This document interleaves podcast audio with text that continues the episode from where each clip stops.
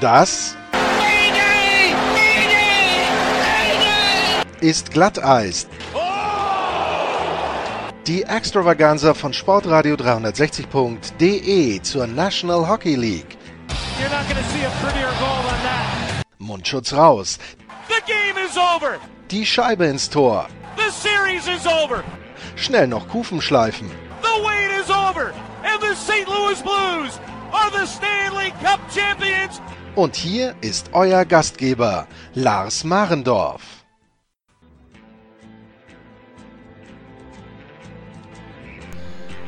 Hallo und herzlich willkommen bei Glatteis, dem NHL Talk. Ja, heute gibt es eine Spezialausgabe und die Spezialausgabe dreht sich wie im Grunde alles im Moment um die Corona-Epidemie oder Pandemie ist es ja mittlerweile, wenn man da den richtigen Fachbegriff wählt. Und ich habe mich mit Adam Kimmerman unterhalten. Ähm, Adam arbeitet für NHL.com, sitzt in Philadelphia und kennt damit natürlich die Flyers auch relativ genau und ich habe mich mit ihm einfach ein bisschen darüber unterhalten, ja, wie sich die Situation so für ihn entwickelt hat, wie im Moment die Lage ist, auch rund um die Flyers, ums Wells Fargo Center, wie es da weitergeht und auch so ein bisschen, was er für einen Ausblick hat, wenn er denn ähm, da mögliche Informationen hat, wie es in der NHL weitergehen kann. Ich denke, ein ganz interessanter Blick einfach mal über den Teich und äh, ja, ansonsten an dieser Stelle hoffe ich, und das habe ich Adam auch gesagt, dass ihr alle gesund seid und äh, ja, wascht euch die Hände, haltet euch an die Empfehlungen, die es gibt. Ähm, ich denke, da werden wir dann alle uns dran halten, hoffentlich, und dann geht es auch hoffentlich bald mit richtigem Sport weiter. Und im Moment muss man leider eben über das Drumherum reden. Und wie gesagt, das habe ich gemacht mit Adam Kimmelman. Viel Spaß dabei.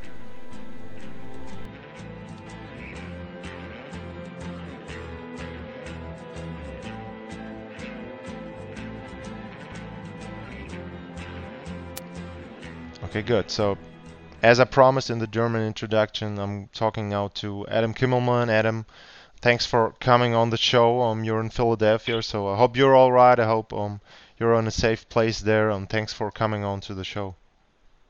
Yeah, absolutely. Just kind of camped out in my kitchen right now, trying to stay on top of the news and get a little bit of work done. Just some housekeeping stuff on the site to keep, you know, at least some little bit of news as best we can going on on NHL.com. Yeah, I mean it's pretty much the same everywhere. Everybody's working from home, so yeah, good that um, you got a place there to work. Um, so Adam, let's go back to last week. Um, on uh, Thursday, um, the league suspended um, the play of the 2019-2020 season. Um, pretty much after news broke out the night before in or during um, what was supposed to be the Utah Jazz Oklahoma um, City Thunder game in the NBA when news broke out that uh, Rudy Gobert um, has corona, the coronavirus and he's infected there, and so um, the league decided just a couple hours after that um, to suspend the NHL season as well.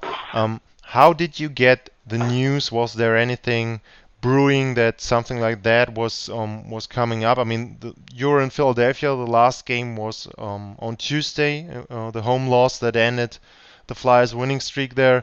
Um, was there anything that you expected, and how did you get the news that um, the season is now on hold?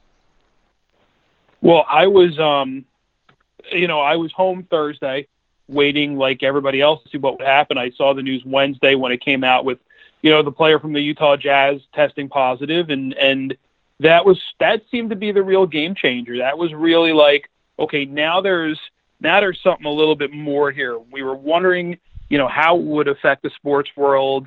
These are, you know, you keep hearing that this illness affects, you know, older people or people with with uh, suppressed immune systems. You know, basically guys who aren't mid twenties, tip top shape professional athletes and then one of them gets it, and, and that kind of changes the game for for everybody. So now it's a question of all right, now it's serious. Now it's it's something that we really need to among the the big sports leagues. How do we handle this? How do we deal with this? And then you saw from there, large scale events became it went from being a recommendation to a mandate that you know large crowds you know you don't want them you want everybody you know working from home as much as much as you can you want you know, people out of large group settings, and that's just sort of and that's what sports is. You know, in the U.S. we have and, and Canada we have 18,000, 19,000 seat arenas, not to mention players and coaches and support staff in the building. So you're talking upwards of probably 22, 23,000 people when you include fans, players, arena personnel, all in a very close confined space. That's just the worst thing you could possibly have when you're talking about you know disease prevention and and and you know stopping the spread of a of a, of a contagious disease.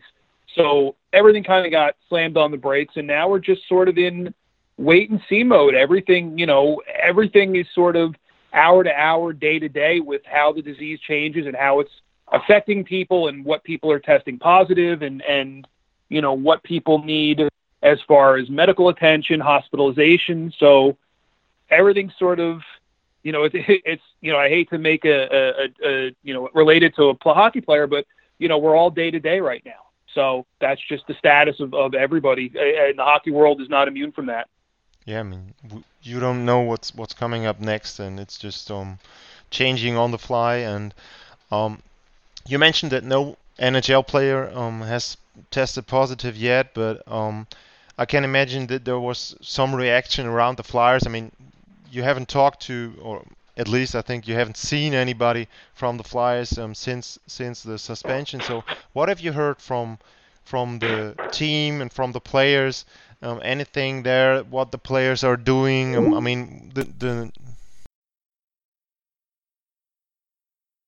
you know, stay in contact with their teams in case you know they have any symptoms of anything.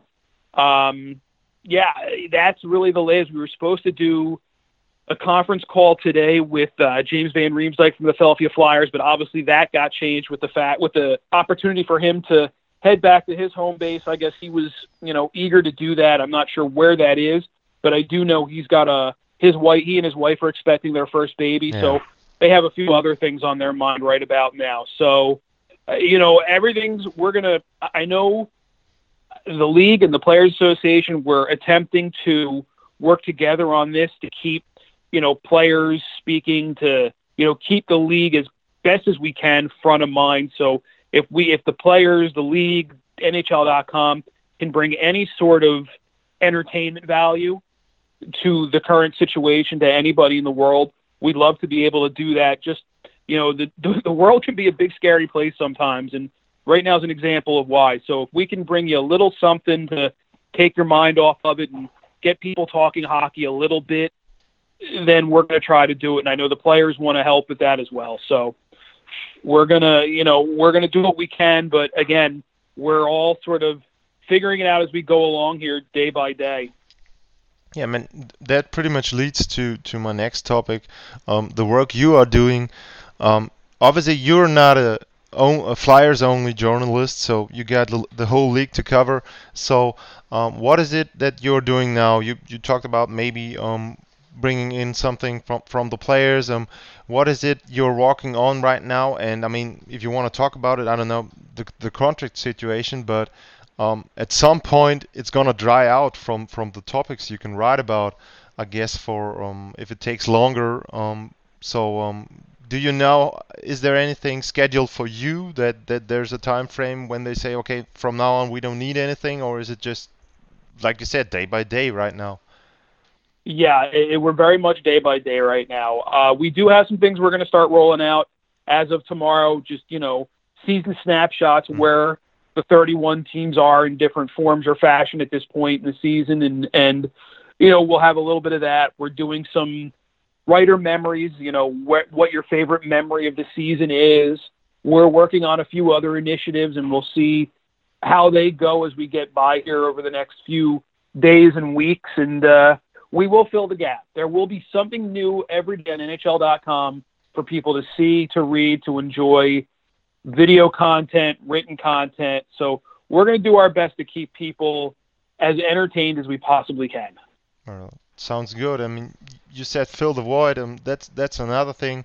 Uh, the people that work at the Wells Fargo Center, it's not only the Flyers, it's the 76ers home as well, and um, a couple of other um, teams as well, events there. So um, I've heard a lot from NBA players and from a couple of owners that they are gonna yeah, refund them or um, pay them as if the games were scheduled and played. Um, what is the news there on the Wells Fargo Center on the employees? Have you heard something there? Is a player stepped yeah. in? Yeah, the plan there is to attempt to keep those people as solvent as they possibly can during the time they're going to be away. They're going to get, I believe, they're going to be paid for the March events that aren't going to happen now, and then they'll reassess, and everything's going to get reassessed moving forward. Look, we all go into these buildings, whether they're an usher, an elevator person, yeah. the the person who serves us our media meal, um, you know, the ticket takers, the parking lot attendants. They're not getting rich. They don't have guaranteed contracts like the players do, like the coaches do. They need help, and it's incumbent. This is, you know, it's up to all of us to take care of each other. We need to be caring. We need to be compassionate not everybody's financially secure. Not everybody, you know, can afford to go four, five, six weeks without a paycheck or without, you know, making money, making their, their regular income, their budgeted income. So you have to be able and willing to help people out. So that's, you know, that's incumbent upon organizations, arenas, everybody. So hopefully all these people that, that we know we're going to be taken care of because look, there's enough to worry about right now. Yeah. Mortgage payment shouldn't be one of them. And I mean, I, I was happily surprised that um, the league um, made sure that the players got their paychecks. There were three dates left for them to get the paychecks. There's, I think, still two more um, left. So um, until the yeah supposed end of the season, so um, they they get their money back.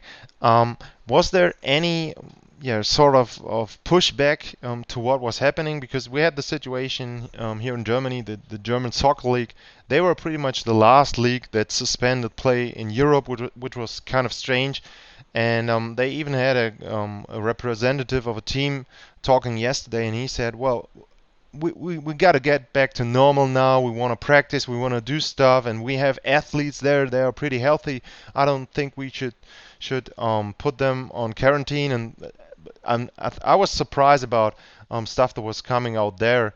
Um, have you heard any pushback from, from anyone involved there, from the players or, or team officials? I, I haven't heard anything, so um, I would. no, I, I think I, I think from what I've seen and what I've heard is everybody is falling in line with federal, local, CDC, yeah. World Health Organization, their local health department whatever they want, that's what has to get done.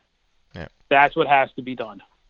Mm. You know, if they say they want they want this, then we need to do this. If they want something else, let's do something else. So I, I think everybody's erring on the side of being overly cautious, which I think is good.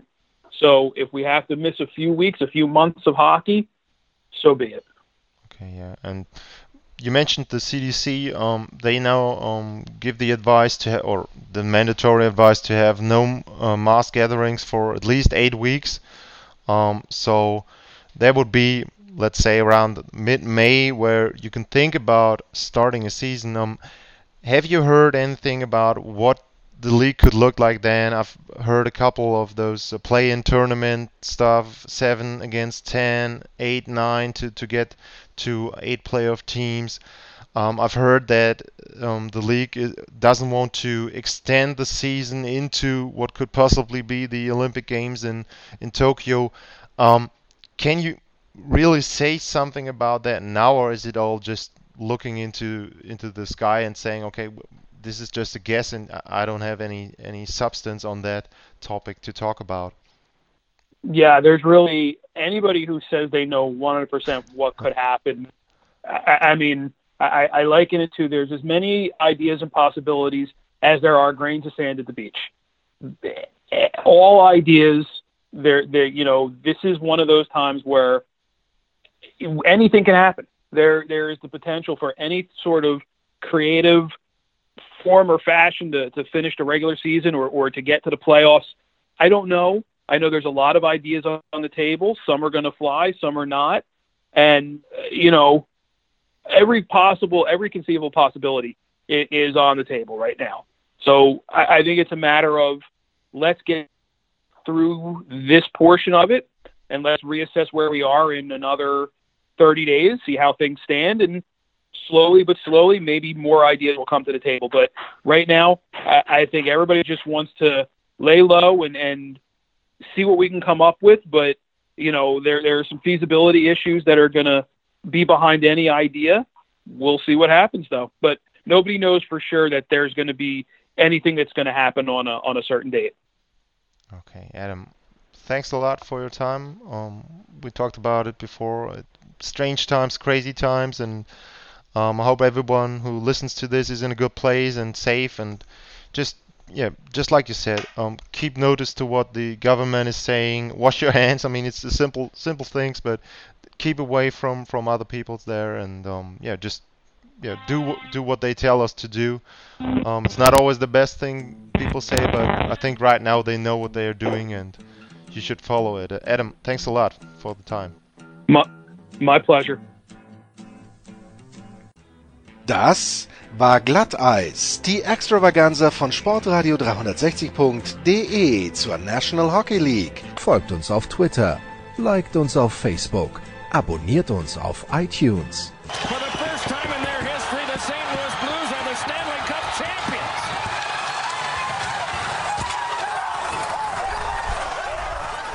Und verpasst nicht die anderen Highlights auf Sportradio 360.de, wie zum Beispiel die Big Show, jeden Donnerstag neu.